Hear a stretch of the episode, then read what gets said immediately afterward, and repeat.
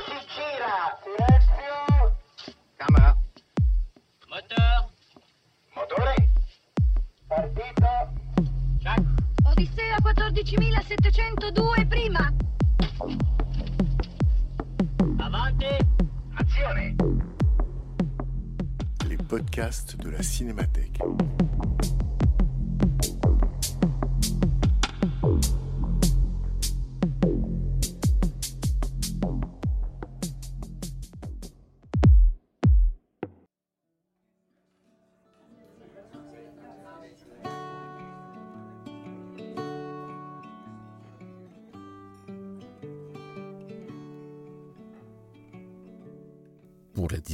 Du festival Toute la mémoire du monde, son festival international du film restauré, la Cinémathèque française avait demandé à Joel Cohen d'en être le parrain.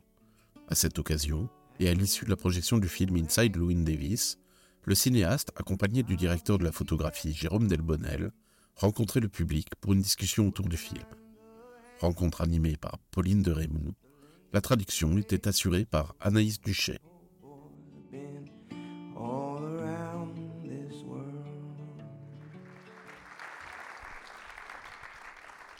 Bonjour et merci d'être venus si nombreux. C'est déjà la troisième et dernière euh, projection suivie d'une rencontre avec euh, Joël Cohen, qui, vous le savez, euh, a parrainé notre dixième édition du festival Toute la mémoire du monde à la Cinémathèque française. Et tout de suite, Joël Cohen et son directeur de la photographie, Bruno Delbonnel, nous présentent euh, Inside Lewin Davis. Merci de les accueillir.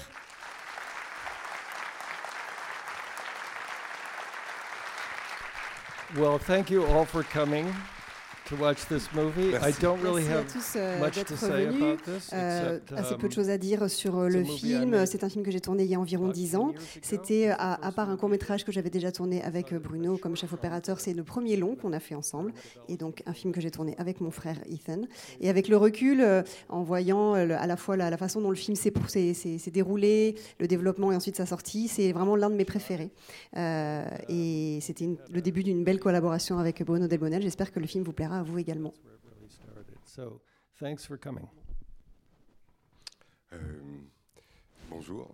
La seule chose que je peux vous dire, c'est que quand j'ai commencé le film et passé après Roger Deakins, j'avais sacrément la trouille, quoi. Et, et voilà, ça s'est plutôt bien passé. J'espère que vous aimerez le film.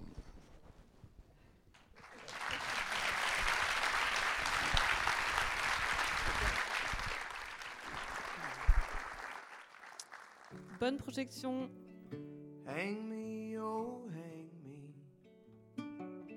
I'll be dead and gone. Hang me, oh, hang me. I'll be dead and gone. Wouldn't mind the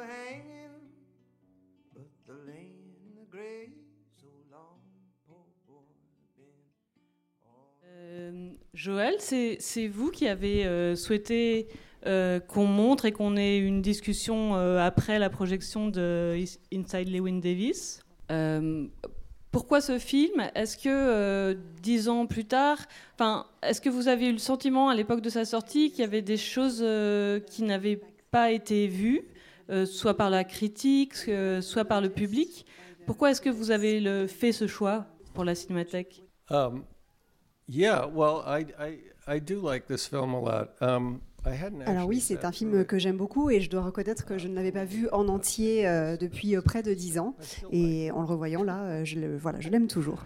Euh, le film euh, a reçu une, bonne critique dans l'ensemble. C'est simplement que oui, les, les gens l'ont assez peu vu. Et c'est un film qui a été assez peu vu finalement au cinéma.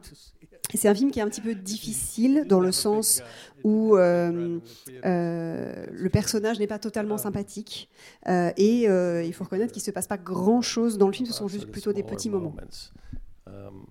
But, but no, I do like it.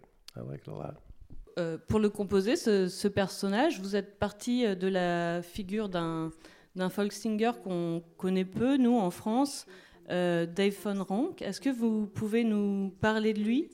Et peut-être nous dire euh, aussi s'il y a des matériaux euh, desquels vous êtes parti pour euh, écrire le scénario avec votre frère? Yeah. So um, Dave Van was. Um, Alors oui, Dave Van Rank, c'était euh, en fait une figure très importante hein, de la musique folk euh, au début des années 60, euh, sur la scène new-yorkaise notamment. Et d'ailleurs, Dylan dit que quand il est arrivé à New York, son, rêve c'était de, de devenir vraiment voilà, aussi connu que Dave Van Rank. C'était une sorte de, c'était un gros poisson dans un petit bocal, si on peut dire. um, Van Ronk, he was a kid, a working class kid who came from Queens. Il avait grandi dans le Queens Um, euh, et il a, il a été dans la marine marchande. euh, donc ça, ce sont des éléments du, qui sont dans le film. Euh, et puis voilà, il y a aussi voilà son répertoire hein, de chansons. Euh, mais le but n'était pas de faire un film sur Dave Van Rank. in fact, um, Et donc Oscar Isaac, qui, euh, qui pour le- les besoins du film, a appris à jouer de la guitare de cette façon très particulière, le Travis Speaking, euh, avait pour les besoins d'une des chansons, il avait voulu se faire un look un peu à la Dave Van Rank et euh, il s'était un peu aplati les cheveux devant le front et il m'a dit qu'est-ce que tu en penses? Et il me dit mais je lui ai dit euh, je trouve que tu ressembles plutôt à Adolf Hitler donc euh, il a fallu qu'il revoie un petit peu son look mais finalement il a réussi petit à petit à, à se mettre dans Peut-être qu'on peut parler euh, d'Oscar Isaac. Yeah, absolutely. Co- comment est-ce que vous avez euh, travaillé avec lui? Parce qu'il a euh, cette euh, tristesse contenue, on a le sentiment tout au long du film. Il y a souvent, quand, enfin, les- la première fois que j'ai vu le film, j'avais l'impression qu'à chaque instant qu'il pouvait pleurer, parce qu'il se fait insulter beaucoup, beaucoup.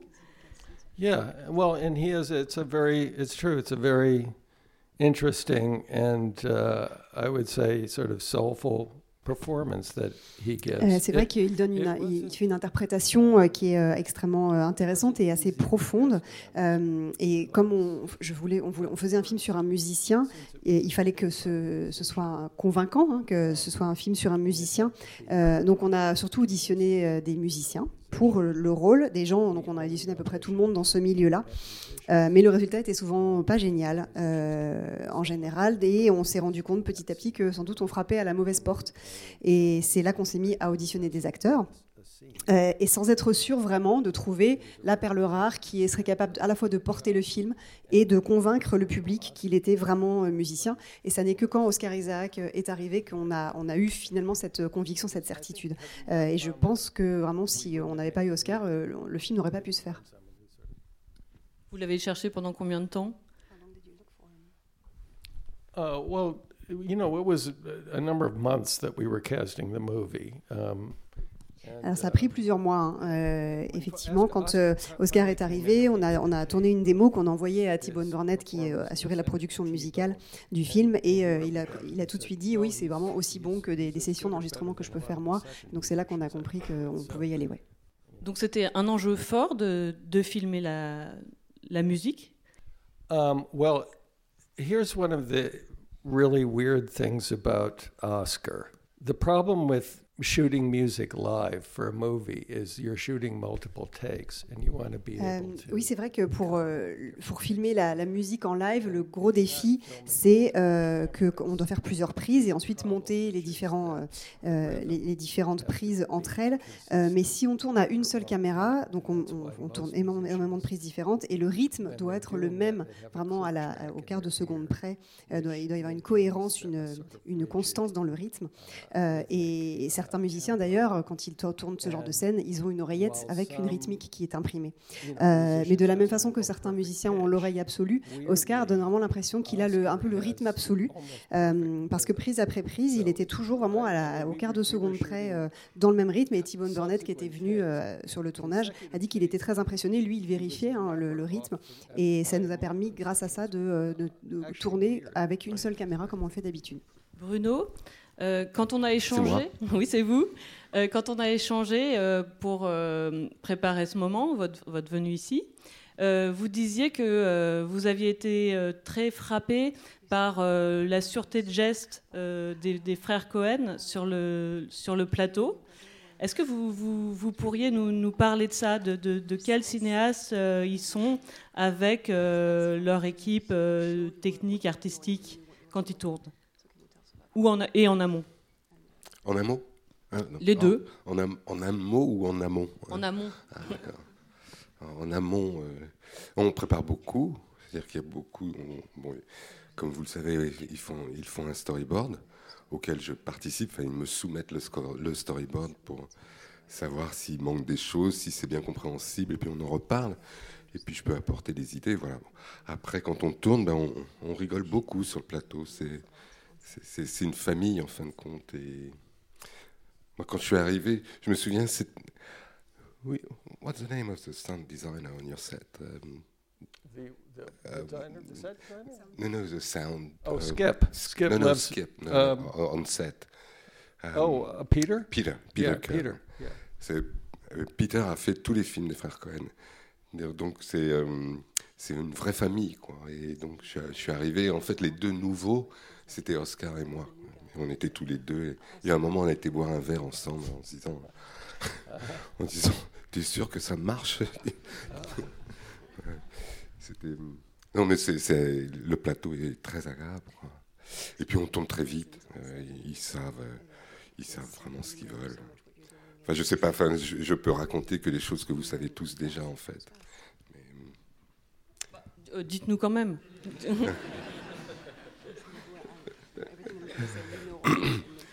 Bah, pour vous- je, je sais pas, pour vous dire où. Well, we, we, we had done we had worked together once before, on, on, on the short on the short movie. Yeah, just yeah. On avait déjà travaillé ensemble sur un court métrage. Bah, sur le court métrage, c'était. J'avais posé la question que tout le monde pose, qui était euh, euh, si à qui je m'adresse en fait. Et, et il m'avait dit s'il y en a un qui va aux toilettes, tu peux parler à l'autre. et c'est vrai, en fait, c'est vrai. bon, j'ai pas vérifié s'ils allaient vraiment aux toilettes, mais mais non, c'est vrai. Non, mais sur le plateau, je me souviens quand on tournait les séquences du, dans le, le Union, là, des Merchant Marine, euh, je- il m'avait demandé combien de temps. J'aurais dit, il me faut à peu près une demi-heure pour éclairer, parce que bon, c'était pré-lighté. Et, euh, et Joël a dit, ouais, d'accord. Et puis il est, allé s'asseoir, il a pris son New York Times, il a commencé à lire. Et il y avait Eason qui faisait les mots croisés dans un coin. Je me dis, mais j'ai jamais vu un plateau pareil. Généralement, vous avez les réalisateurs sur le dos qui, qui vous disent, ah bon, euh, 30 minutes, c'est trop long, tu peux le faire en 10. Enfin, Voilà, c'est un, un vrai plaisir. Quoi. Et puis on rigole vraiment beaucoup. hein. C'est- C'est assez, oui, c'est assez rigolo quand, quand, quand on fait une prise et puis vous vous retournez, puis euh, Joël et Eason morts de rire, c'est assez plaisant. Il y a une euh, palette de, couleurs dans le film euh, très particulière. On est beaucoup dans les gris, les marrons, verts, euh, noirs. Il y, a, très très peu de, couleurs vives. Comment est-ce que vous avez inventé ça, mis ça au point ensemble? I think we, um, as Bruno and Ethan and I have always done. Euh, oui, avec euh, euh, bah, Bruno et Ethan, quand on, commence voilà, à travailler, euh, on, se, réfère à des, choses, à, des supports euh, pour, s'imprégner et pour trouver notre langage et nos couleurs. Et en l'occurrence, là, on s'est pas mal inspiré de la couverture d'un album de Bob Dylan qui s'appelle The Freewheeling of Bob Dylan. Et il y avait aussi cette notion du ciel gris, de ce paysage de New York en hiver. D'ailleurs, on avait peur de l'arrivée du printemps. Et il y a une des scènes où on voit Oscar Isaac qui marche dans Greenwich Village et en fait, on voit qu'il commence à y avoir des bourgeons sur les arbres. Ça nous inquiétait beaucoup. Mais il y a, y aussi les, les peaux euh, des, des visages. Il y a quelque chose d'assez blanc et de, et de très doux euh, sur les visages.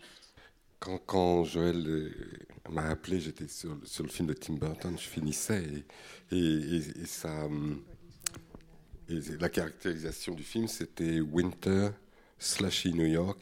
Euh, slushy, vous savez, c'est ce moment où la neige commence à fondre, à fondre dans les rues et, et tout le monde a marché dessus, donc c'est assez sale. Et, c'est- donc et, et après, ça a été euh, la tristesse. Quoi. Donc, donc on a cherché un peu comment euh, interpréter la tristesse. quoi. Et, c'est un peu ce que je racontais hier aux personnes qui sont venues. C'est-à-dire dire, comment on traduit en images la tristesse. quoi. Et, quelle, serait la, palette de couleurs de la tristesse? Et euh, c'est là qu'on a avec l'aide de, cette couverture de la- de l'album de Bob Dylan, on, s'est dit que bon, le côté euh, désaturé, de, toute façon, à, peu- près évident, mais après de rajouter quelque chose de, de magenta, il n'y a pas beaucoup de vert en fait, mais c'est beaucoup de magenta et de cyan et de, de- des, des- des- des- des couleurs de peau assez pâles, ça pouvait faire euh, la blague. Donc ça, c'est- travaillé en numérique. non, c'était travailler. euh, bah, Ah. faut- No, it's interesting, right? Because the the process was film shooting on film, but finishing digitally. Oui, le, le fait, on, on a tourné en pellicule et ensuite on a, on a ensuite fait un traitement euh, numérique, euh, ce qui était parfait pour, euh, pour ce film-là. Donc euh, après ensuite quand, quand on a traité euh, la couleur et ça, ça rend extrêmement bien ce- cette atmosphère de pluvieuse et de neige fondue. ouais. Joël, le, le- le film, euh, en comparaison de beaucoup d'autres de, de vos films, est très, a un ton euh, très mélancolique. Euh, on vous connaît plutôt pour euh, euh, votre euh, ravageur. Euh, Est-ce que vous aviez euh, conscience euh, dès le début que le, le- le film pourrait prendre euh, ce tour-là? Um, I think, um, well, uh, uh, I think melancholic and funny don't necessarily, um, they're not mes- mutually Euh, exclusive. oui, alors euh, je pense que la mélancolie et l'humour ne sont pas forcément incompatibles. hein. Euh, D'ailleurs, moi je trouve qu'il y a des moments assez drôles dans le film. Euh, mais ce que vous dites, oui, cette mélancolie, elle vient en partie de la musique elle-même qui véhicule ça, qui est une sorte de, de- de baromètre hein, de, l'humeur qui, qui traverse euh, le film. Et je pense que le fait que les chansons aient été écrites euh, vraiment pour être incorporées di- directement euh, dans le scénario en, en même temps, ça, ça a joué aussi. At least most of them were. May I, may I hide some things that we discuss about the subtitles? Oh yeah, definitely. Yes. Et en, en fait, en sortant tout à l'heure, euh, moi, j'ai jamais vu le film sous-titré. Et, et en fait, les chansons sont pas sous-titrées. Et ce qui est dommage parce que les chansons renvoient toujours à une partie du, du film. Par exemple, quand il est interviewé par Fred, enfin, quand il passe l'audition près de Fred Murray Abraham, euh, Queen Jane, c'est l'histoire d'un accouchement. Un accouchement malheureux puisque la mère, la mère meurt et l'enfant survit. Et, et donc, c'est- quand même en relation avec toute l'histoire d'Oscar et de, Euh, effectivement, c'est parfois aussi euh, très drôle, mais euh, le, le- on a le sentiment que la, la- société est, très dure. cette société américaine, new-yorkaise, est, très dure avec, avec Lewin Davis. Il, s'en prend plein la figure par ses amis, il s'en prend plein la figure euh, par la police, par sa sœur, même son neveu est pas très sympa. Euh, cette dureté-là, est-ce que est-ce qu'elle venait aussi euh, de quelque chose du début des années 2010 ou, de- d'une observation de, de la société américaine en général? No, I don't think so. I think it um, Euh, non, je ne crois pas forcément. C'était plus une réflexion sur euh, notre, sur notre vie à nous. D'ailleurs, je crois que l'idée du film nous est venue extrêmement en amont et peut-être même qu'on a tourné d'autres films euh, entre-temps, avant que cette idée euh, germe vraiment. Mais c'est un jour, voilà, on, on- voilà, on, se- on s'est changé un peu des idées. J'ai dit, ah, Dave Von Rank qui serait tabassé à la sortie d'un bar en 1962, est-ce que ça pourrait faire le début d'un film Et Ethan m'a dit, ah bah oui, peut-être. Euh, En tout cas, l'idée nous amusait. Euh, et si vous avez vu certains de nos films, vous remarquerez que l'idée de tabasser les gens en général nous amuse. Comme dans Miller's Crossing, on- et voilà, il y a ce, ce personnage qui, à croire que dès qu'il passe une porte, quelqu'un va le, va le frapper. Certes, certes. Euh, Est-ce qu'il y a des questions dans le public?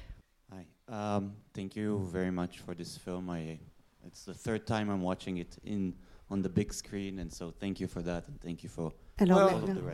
Euh, merci pour euh, ce, ce film. que C'est la troisième, troisième fois que je le vois sur euh, grand écran. Je suis moi-même jeune, jeune réalisateur et je vais bientôt tourner un film et on va être en, en tandem pour, pour le tourner. Et on, on se demandait comment on allait diviser un peu le travail parce que sur un tournage, voilà, tout est très tendu, ça va très vite et c'est parfois difficile de trouver un consensus. Donc on s'est demandé, voilà, est-ce qu'il y en a un qui serait plus, voilà, à la caméra et d'autres et l'autre diri- dirigerait les acteurs? Est-ce que vous pourriez nous donner des conseils par rapport à votre expérience well, vous that's a very interesting question without a definite answer, I'm afraid. Uh, C'est une bonne question à laquelle j'aurais pas forcément une réponse euh, toute faite parce que tout dépend de la nature de votre relation avec votre collaborateur ou collaboratrice. Euh, et et je, on- je connais d'autres personnes qui, qui font des films à deux et euh, la façon dont ils, euh, ils, ils fonctionnent est très très différente de la façon dont Ethan et moi euh, on fonctionne.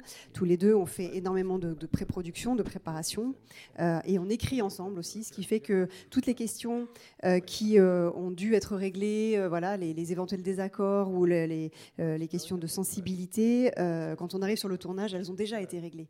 Et après, tout ce qui peut arriver sur le tournage, c'est des toutes petites choses, des détails, des choses assez mineures, quelque chose qui plaît à l'un, qui déplaît à l'autre. Donc c'est presque insignifiant. Pour autant, c'est vrai que euh, dans, un, dans un film, tout n'est que collaboration. C'est vraiment une forme d'art extrêmement collective, euh, chorale. Et euh, ce, ce genre de, de- de- de choses, on y est confronté avec euh, toutes les, toute une équipe. Euh, et le plus important dans toute collaboration, c'est vraiment de savoir reconnaître quand l'autre a raison. Ça, c'est très important et c'est pas toujours facile. Right. But that's but if you can't do that, you can't collaborate. Working right? Okay. So I think, uh, from the point of view of the audience, one of the most beloved part of this movie is the Alors, cat. d'un- d'un- du point de vue du spectateur, euh, l'un des personnages les plus adorés du film, c'est euh, le- celui du chat. Il se trouve que moi, j'avais appelé mon chat Ulysse euh, avant, avant le film ou avant de voir le film. Euh, comment il s'est intégré euh, à l'histoire? It reminded me a lot the Long Goodbye by Robert Edmond, this Yeah. duo. yeah. I, I love the fact that you mentioned the long goodbye. Um, the one with Elliot Gould. Right? Alors, c'est drôle que vous mentionniez euh, ce film euh, The Long Goodbye. J'ai le un titre français que j'ai oublié. Le privé. Le privé, avec Elliot Gould. Euh, oui, peut-être qu'il y a quelque chose euh, de ça euh, dans le film, Euh, mais simplement, je crois qu'à un moment, j'ai dû, j'ai dû dire qu'il ne se passait rien dans ce film, donc on allait mettre un chat dans l'histoire. Euh, et c'est un peu une blague, mais c'est un petit peu vrai quand même. C'est devenu comme ça un, un outil euh, narratif qui permettait de, de- de jouer avec ça et de voir là où euh, ce chat allait emmener euh, le personnage. I was actually going to mention to Bruno, someone sent me a picture recently. Euh, et d'ailleurs, je voulais hein, quelque chose, une anecdote que je voulais raconter à Bruno, euh, c'est qu'on m'a envoyé récemment une photo de Bob Dylan quand il avait euh, voilà la petite vingtaine, quand il arrivait à New York, et il y a une photo de lui, il est au Café Reggio et il a un chat dans, dans les bras. Et ça, on- je ne le savais pas et on, on- on ne le savait pas avant. Est-ce que je peux, je peux ajouter quelque chose par, euh, before, euh, pour le- la personne qui parlait du duo hein, et de la collaboration? Quand on, quand on tournait Buster Scraggs, euh, donc le, troisième film que j'ai fait avec eux, euh, donc tout était storyboardé, et puis à un moment, je, je dis, mais on pourrait faire un plan comme ça au lieu de faire euh, ce que vous suggérez dans le storyboard? Et c'était assez drôle, et, et et Joël rigole en disant Ouais, ouais, c'est une bonne idée. Et puis Ethan fait Mhm. Ok. Maybe. Ok. Et donc je lui dis Mais euh, ça vous plaît ou pas? Il dit Non, tu sais, Bruno, euh, 80% de tes idées, c'est de la merde. Mais il y a 20% qui sont vraiment brillantes. Alors là, ça fait partie des 20%. Donc- Alors, il y a deux manières de, prendre la chose, soit d'être offusqué sur les 80%, soit de dire, bon, j'ai quand même gagné 20%, quoi, c'est pas mal. et en fait, c'est un peu ça la collaboration. Well, uh, I'm curious. Was the shot that we were talking about was a, was it moving in on Grey? Oh, okay.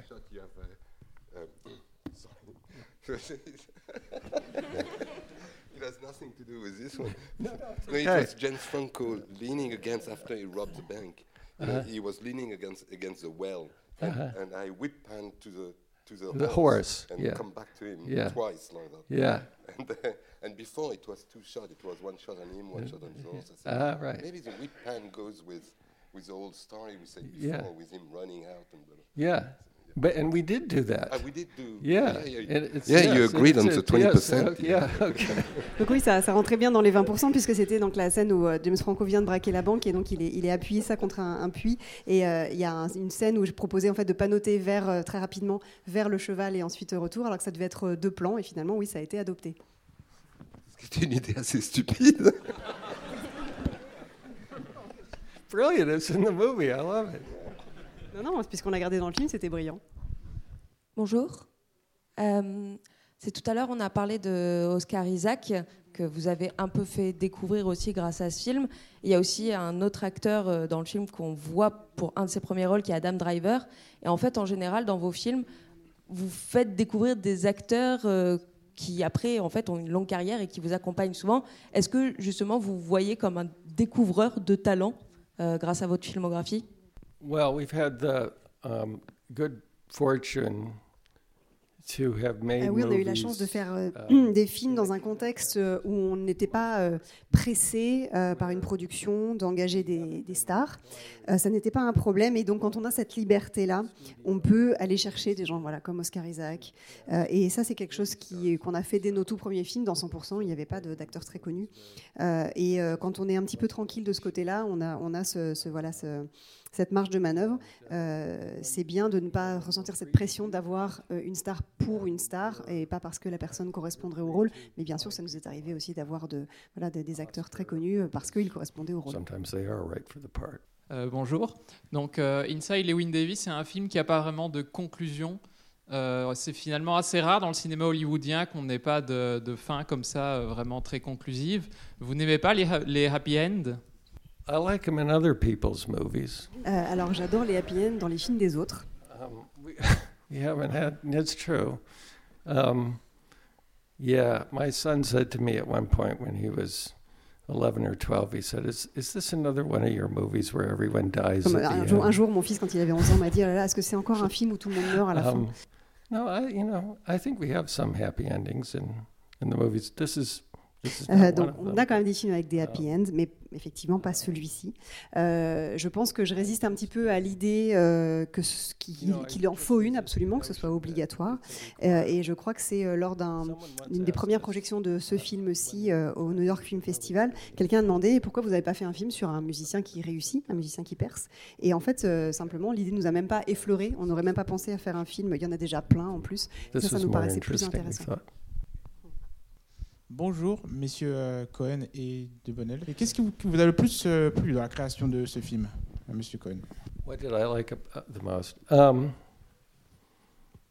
what, this was a Eh very, bien, euh, le souvenir que j'en ai, c'est que contrairement à beaucoup d'autres de mes films euh, euh, qui ont été un peu difficiles à faire, euh, celui-ci, je n'ai pas ce souvenir-là. Au contraire, c'était vraiment un plaisir euh, de bout en bout. Euh, sans doute aussi grâce à l'élément musical hein, euh, du film. C'est un, un autre élément aussi euh, qui m'a spécialement euh, marqué et qui était, qui était particulier à ce film-là. Euh, et euh, et j'étais aussi un peu à domicile, comme je vis à New York, c'était c'était aussi des, des bonnes conditions. Collegial atmosphere uh, when we Et were je me souviens making d'une this. ambiance particulièrement euh, collégiale sur le tournage. Est-ce que, aussi c'était un petit budget et c'était un projet euh, par lequel vous aviez plus de légèreté? Yeah, I mean, it's a uh, it, it was a relatively small budget film. It was a, a- actually financed by a French company. It was financed by Canal Plus. This movie. Um, Euh, où c'était un, un relativement petit budget, c'est vrai. Euh, D'ailleurs, c'est une, entreprise française qui l'a, une société française qui l'a financé, c'était Canal+. Euh, L'avantage dans nos films, c'est qu'on n'a jamais travaillé avec un budget euh, qui était euh, tel que ça menaçait potentiellement la santé financière des sociétés qui investissaient dedans. Euh, et la seule pression qu'on avait, c'était évidemment la pression qu'on se met nous-mêmes, hein, bien sûr, parce qu'on veut respecter un planning et on, a une sorte de contrat implicite. Euh, on se dit que euh, voilà, on, sait que c'est plus risqué commercialement, mais nous, on se doit de, rester un petit peu dans les clous en termes de budget, de planning, etc.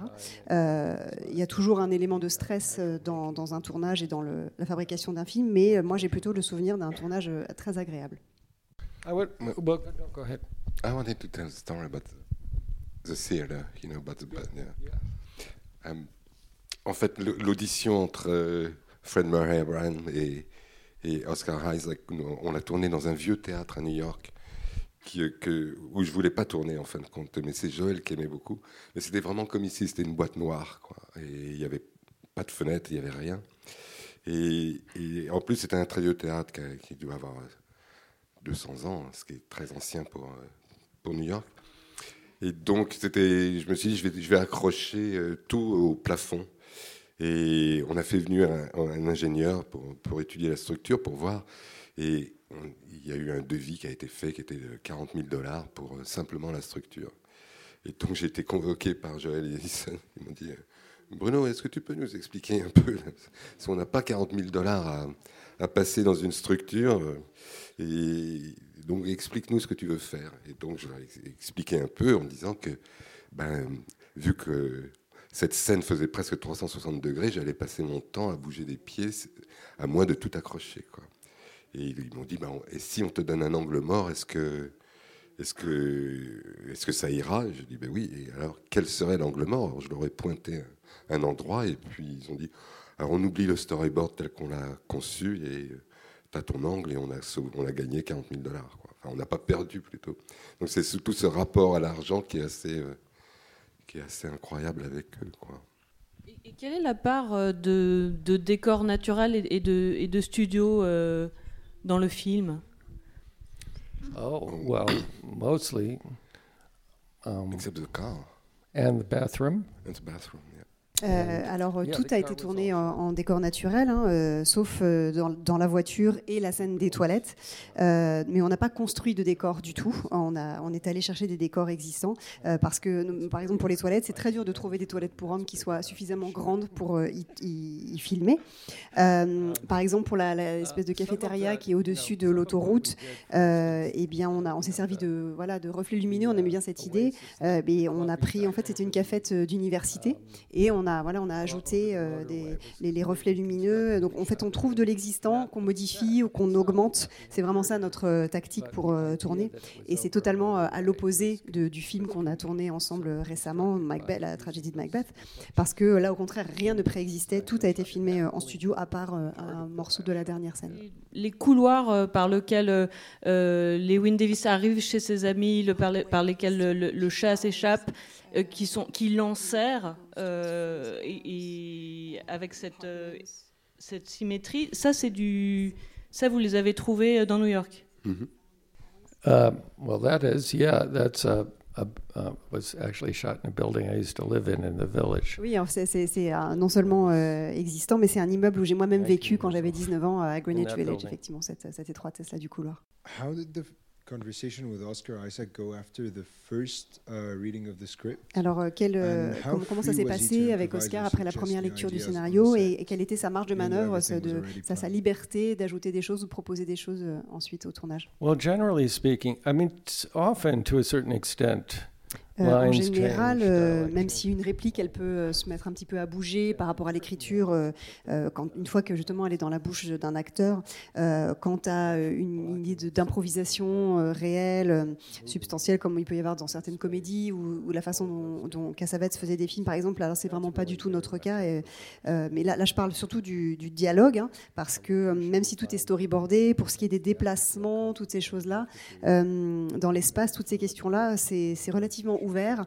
Et euh, en fonction du décor qu'on a trouvé et, euh, et en fonction de ce, ce qui met l'acteur à l'aise, hein, ce dans quoi il, il va être à l'aise dans le déplacement, on, on veut que ça reste ouvert et fluide au maximum. Je, je peux ajouter quelque chose. I remember one day you told me, Joel, that there is a moment where the actor knows the character better than you do. Il arrive qu'au bout d'un moment, en fait, l'acteur connaisse le personnage mieux que le réalisateur. Yes, there is a, it, uh, definitely a tipping point where, you know, um, Ah oui, c'est sûr qu'il y a un moment, il y a un tournant, il y a un moment où euh, l'acteur se met à creuser encore plus en profondeur le personnage que nous, on a pu le faire à l'écriture.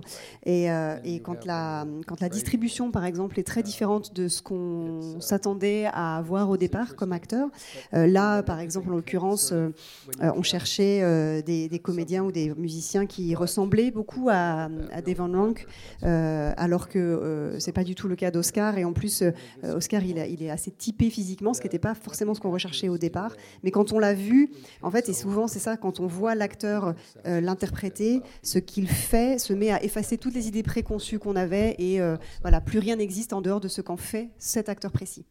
Et, et vous répétez beaucoup? It really depends on the movie. On how long did we rehearse on Macbeth? That was a totally different. That was uh, about uh, three weeks Yeah. Ça dépend vraiment des films. hein. Euh, euh, par exemple, pour euh, Macbeth, c'est le plus, sans doute ce que, ce que j'ai le plus répété en amont. Il y a eu à peu près un mois de répétition avec euh, donc un arrêt de, des répétitions une semaine à peu près avant le tournage.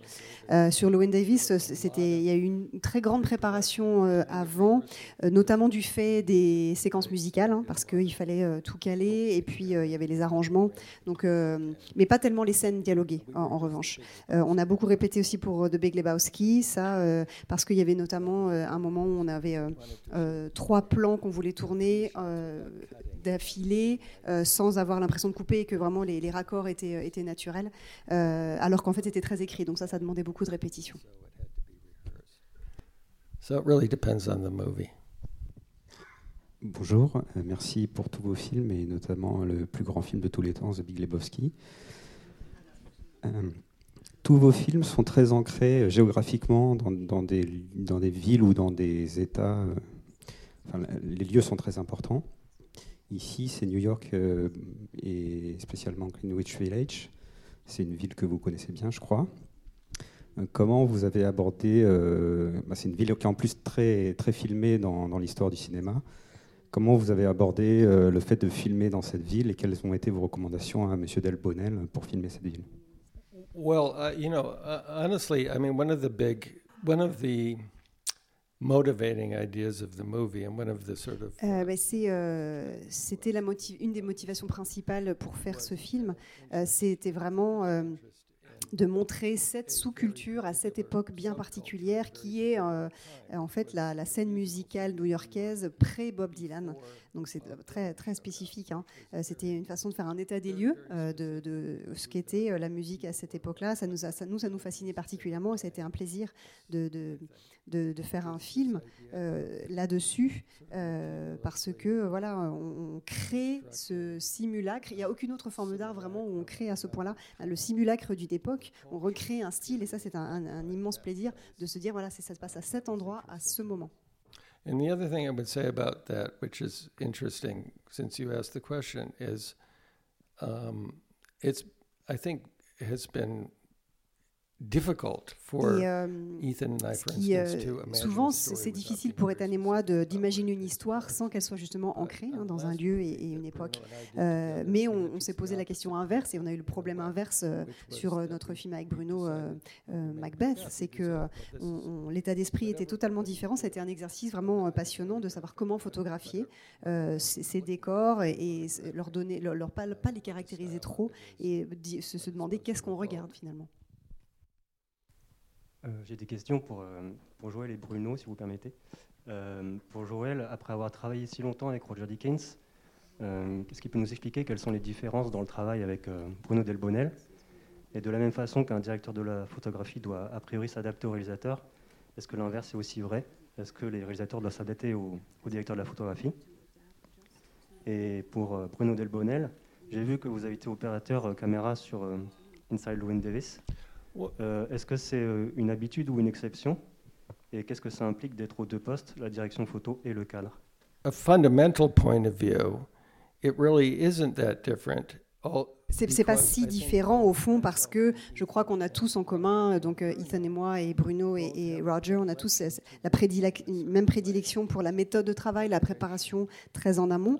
Euh, Ethan et moi, ça nous est venu de- du fait de travailler sur des films à petit budget où il fallait euh, essayer de, voilà, de tout planifier au maximum, mais c'est aussi un confort de travail quand on, voilà, on a la planification et l'exécution, ce qui permet euh, non pas d'être rigide, mais de, de rester ouvert et que quand il y a quelque chose qui doit changer au tournage, ça ne soit pas un problème. Euh, J'ai eu aussi euh, de temps en temps l'occasion de travailler avec d'autres chefs opérateurs, notamment euh, un qui s'appelle euh, Chivo, je crois. Et, lui, il aimait exactement le contraire. Lui, euh, ce qu'il adorait, c'était lancer, lancer plein de choses et puis voir un peu euh, où ça atterrissait. Euh, mais moi, c'est pas tellement mon caractère. Il était super, mais moi, j'ai- j'ai- j'aime travailler avec euh, voilà des gens comme Bruno parce que euh, au bout d'un moment, c'est ça. quand on a des affinités et quand on voit qu'on est sur la même longueur d'onde, c'est les gens avec qui on a envie de retravailler. Yeah.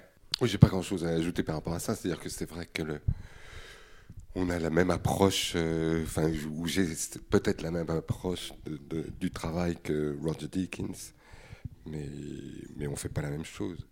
Mais bon, c'était quand même un poids sur les épaules de passer après lui. Comme j'ai dit tout à l'heure, j'étais assez terrifié. Jusqu'au moment où je me suis dit, mais bon, euh, les frères Cohen peuvent se permettre euh, d'avoir n'importe quel chef-op sur la planète. S'ils m'ont pris moi, c'est peut-être que j'ai fait quelque chose de bien, quelque part à un moment. Quoi. Mais, donc j'ai évacué Roger assez vite. Mais euh, en plus, c'est- mais Chivo, pour ceux qui ne savent pas, Chivo, pour ceux qui savent pas qui c'est, son vrai nom c'est Emmanuel Lubeski, Chivo c'est son surnom. Et Lubeski, il est très connu euh, dans mon milieu, enfin, c'est un des plus grands chefs-op actuels. Il a gagné trois Oscars d'affilée avec Birdman, The Revenant et Gravity. Et donc il est rentré dans l'histoire par rapport à ça. Et c'est un immense chef-op euh, qui, qui a fait Sleepy Hollow de Tim Burton, qui a fait, euh, enfin bon, bref, immense. Et peut-être même mieux que Roger Dickinson. Well, you know, the Chi- no, Chivo was absolutely brilliant. He's un- unbelievable. What was really funny was when we started working with him, um, we said, Chivo, because I wanted to work Oui, euh, ce qui est assez drôle, c'est que quand j'ai commencé à, à travailler avec euh, Chivo, c'est- j'ai voulu m'adapter à, à lui, à sa façon un peu spontanée de faire les choses, et j'ai dit que j'allais pas faire de storyboard. Et il a dit ah bah si si si, c'est justement c'est pour ça que je voulais travailler avec vous. Donc euh, on a trouvé un, un compromis, et c'est ça qui se passe euh, toujours, c'est que voilà, on, on a, on a tous des manières différentes de travailler, et on, s'adapte les uns aux autres un petit peu, et on, on se retrouve un peu au milieu. Et pour répondre à la, la- la dernière partie de la question que tu disais de, travailler comme chef-op et cadreur, enfin, il n'y a qu'avec Tim Burton que je cadre pas, mais je cadre pratiquement tous les films que je fais. Et, c'était une demande de Tim Burton, parce qu'il avait un cadreur qui est d'ailleurs un ami maintenant, qui est excellent, qui était meilleur que moi d'ailleurs. Et donc au départ j'étais un peu vert, et puis quand j'ai vu qu'il était vraiment très bon, euh, je me suis dit bah, c'est excellent, il peut faire des choses que je ne sais pas faire. Voilà. Uh, hi. So um, we can see that in the beginning and the end, it's quite the same, and like it's a cycle, a permanent cycle. And so Alors, euh, sur la structure narrative du film, donc le début et la fin sont, très similaires euh, et, ça, fait penser à un cycle, alors qu'à l'intérieur du film, par ailleurs, il y a certaines scènes qui ne sont pas forcément, qui ne, démontrent pas une continuité narrative toujours. Euh, donc, est-ce que c'était une façon pour vous de, mais quand même avec cette notion de, boucle temporelle, de faire un, comme un, euh, de montrer que la, la- la vie donc de ce personnage, euh, voilà, tourne en boucle dans le, le négatif et la- le, le pessimisme. And my second question is, did Oscar Isaac Et ensuite, l'autre question, c'était est-ce que euh, Oscar Isaac et les autres acteurs du film euh, um, chantent et, dans, la in, vie? uh? There is, uh, uh, if I understand your question, I'm, I'm not sure I do, but um, Oui, is. si uh, j'ai bien compris votre question, euh, c'est vrai qu'on a, on a pensé à cette structure en boucle hein, du récit euh, de façon euh, volontaire avec l'idée que ce personnage est comme un hamster dans sa roue et qu'il est un peu piégé dans, dans ce, dans ce schéma, euh, qu'il n'arrive pas à en sortir et que c'est en partie son problème. Et on aimait bien l'idée aussi que comme euh, le film s'appelle euh, Inside Llewyn Davis, à l'intérieur d'eux, il y avait cette idée voilà, de cyclique qu'il qu'il est à l'intérieur d'un cercle. Et on a aussi eu l'idée de construire le film un petit peu comme, un- comme une chanson, avec couplet, refrain, couplet, refrain, avec un côté répétitif. interesting to us. I'm not sure if that's what you were asking about, but that's that's. Yeah, I, they, I'm sure they sing in the shower. I, I'm not. Um, Justin, Justin has made. Uh, Euh, oui, je pense que bon, ils, sont- doivent tous chanter plus ou moins euh, sous la douche, hein, mais bon, oui, Justin, il a, il a fait quelques disques, ouais. Well, hello. Um, I would like to ask you a question about uh, Barton. La Fink, première question, c'est which is sur Barton Fink, think. euh, qui est un film très, très méta, qui est un film de mise en abîme, hein, plus ou moins. Quel était votre état d'esprit quand vous avez euh, fait ce film? Okay, Barton Fink. Where were we on that? I'm sorry. um, my headspace. Oh my God. I, I don't, I don't, uh, I don't even want to think about that. Um, I do know. I Euh, donc, know, bah, je ne sais pas si j'ai envie de repenser à l'état d'esprit dans lequel j'étais quand, je, quand on a fait Barton Fink, mais en fait, je sais qu'on était sur Miller's Crossing et, et l'intrigue est tellement complexe qu'on commençait un peu à s'y perdre. On s'y retrouvait plus trop, donc on a mis ce scénario-là de côté et c'est là qu'on a écrit Barton Fink euh, assez rapidement, euh, qui était une réflexion donc sur un, écrivain qui essaye d'écrire. Euh, donc il y avait plusieurs, plusieurs éléments à cette période-là. Il y avait donc Frances qui, était dans une, qui jouait dans une pièce de théâtre. Il y a un livre aussi sur l'histoire de Los Angeles dans les années 40 qui nous a inspiré. Et puis euh, les romans de Jim Thompson, et dont un qui se passe dans un, un grand hôtel. Donc tout ça, c'est un peu mélangé. Je ne saurais pas trop vous dire euh, comment.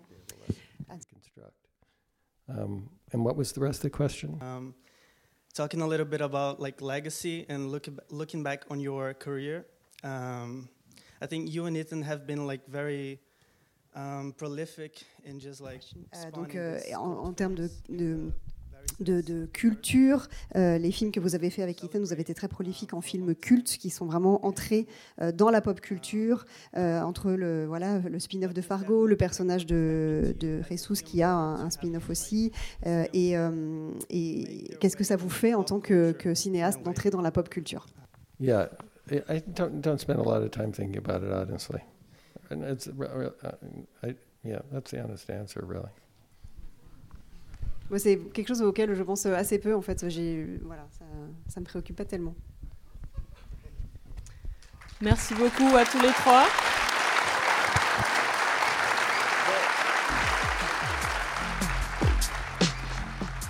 C'était les podcasts de la Cinémathèque française.